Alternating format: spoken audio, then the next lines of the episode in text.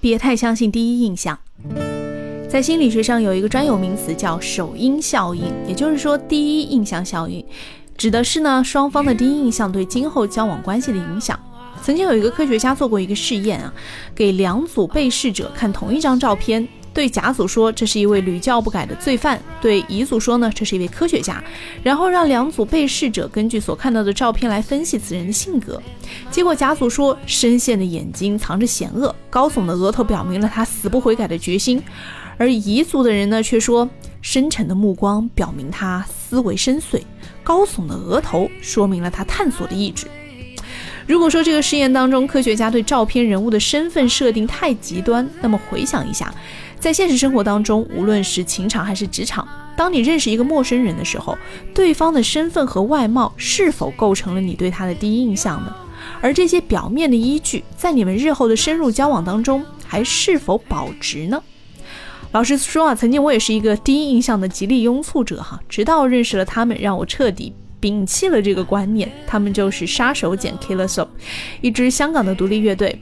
大众或许更了解他们的主唱，就是陈乐基。但我的心每分每刻仍然被他佔有，他似這月甜，仍然是不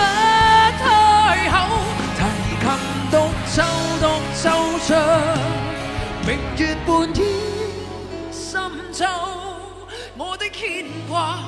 我的渴望，直至以后。最早认识杀手锏乐队呢，是在二零一三年的四月。那个时候我刚到香港工作五个月，对于香港乐坛的认知呢，还是停留在啊，一定要去红馆看一场陈奕迅的演唱会啊这样的阶段。我对受邀参加的每一个香港音乐颁奖典礼都是充满着好奇的，会拿着手机狂拍每一个获奖歌手。虽然有很多我根本连名字都没有听过，但是因为从小就耳濡目染港台流行音乐的兴盛，所以呢，自动将所有的香港流行音乐都贴上洋气的标签。只是啊，香港的音乐颁奖典礼有几个奇怪的现象，就是奖项总是从傍晚六点颁到午夜十二点没颁完，最受欢迎男女歌手总是陈奕迅和容祖儿。到场的艺人个个都能拿奖，正是在这些颁奖典礼上，我知道了有一支乐队叫杀手锏。杀手锏乐队呢，是我在香港访问的第一支独立乐队。一开始听他们的歌，看他们经纪人在访问前发过来的乐队的资料和宣传照，我的心里默默的想：哇，这照片怎么能拍这么丑？这个主唱干嘛老是唱那么高音？好担心他唱破音啊！好在呢，他们本人长得都还行，他们的现场表演啊会发光。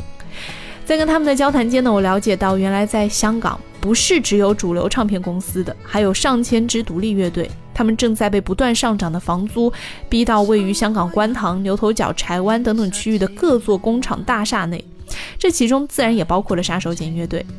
当时的他们呢，正在准备搬去牛头角的新班房，也就是乐队排练用的房间，所有的装修，从刷墙到铺隔音棉，再到拼地板，全部都是由他们五个人自己搞定的。当时的他们呢，白天还有各自的工作。主唱陈乐基、吉他手刘建文和鼓手胡国斌都在教声乐，另一个吉他手欧家伟是香港理工大学物理系的助教，贝斯手陈乐恒呢还是在校的大学生。五个人只能够靠每天晚上挤出来的几个小时为梦想艰苦奋斗。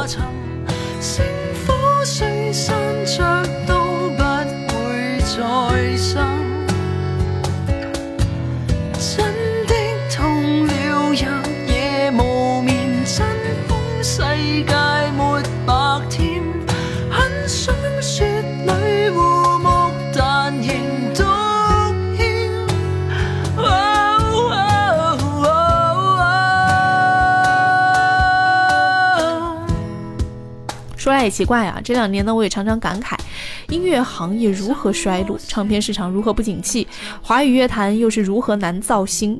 但是其实，在大唱片公司包装的流行音乐明星之外，有着无数支水平还不错的独立乐队，他们因为缺乏经验团队的运营和推广，音乐只能够被少数的听众收藏，从而呢被贴上似乎带有独特气质的小众音乐的标签。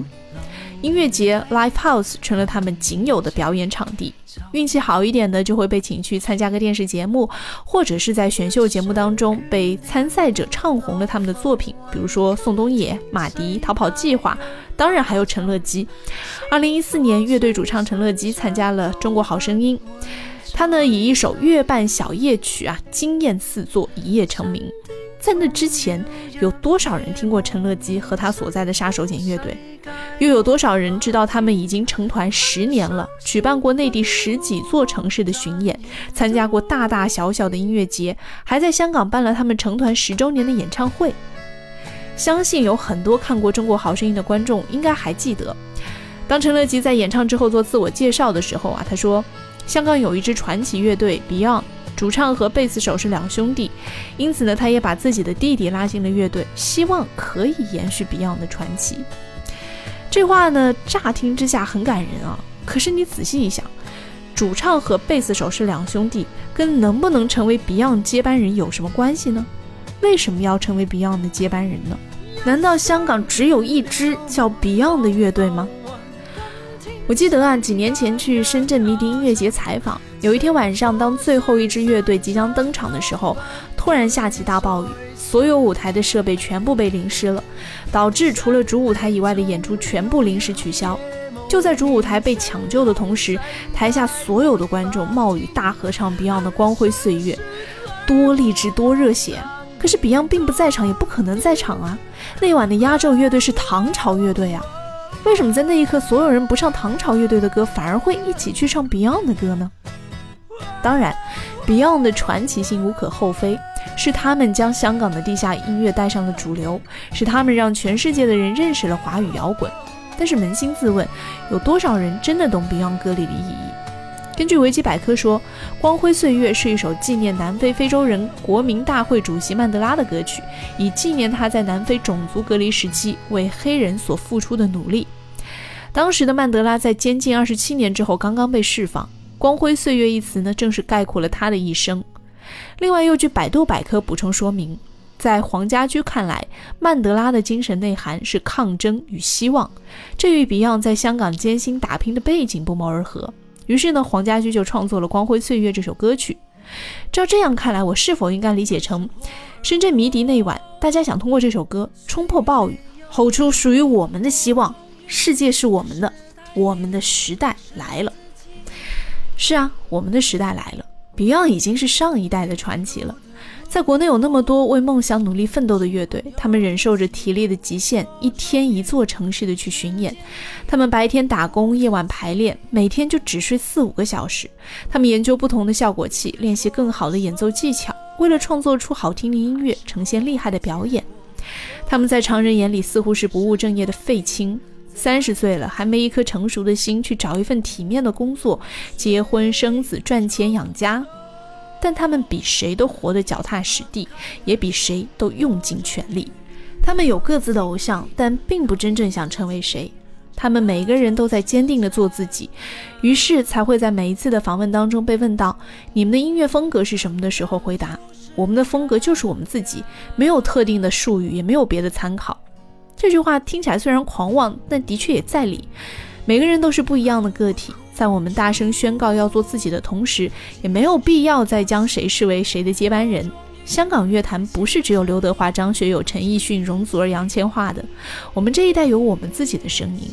我们学着一点点的去适应这个社会的生活，我们改变、妥协、放弃，但也收获。正如杀手锏乐队的歌《长大》就是这样里唱的。为生活而活，岁月没有更多。我终于在时代里迷失自己，没退路的路，尽管有点辛苦。我终于在时间里累哭自己，应该说不说，还是后悔结果。我终于在时光里责怪自己，醉了愁更愁，已经放开的手。我终于在梦境里逃避自己。长大就是这样，长大就是这样。呀。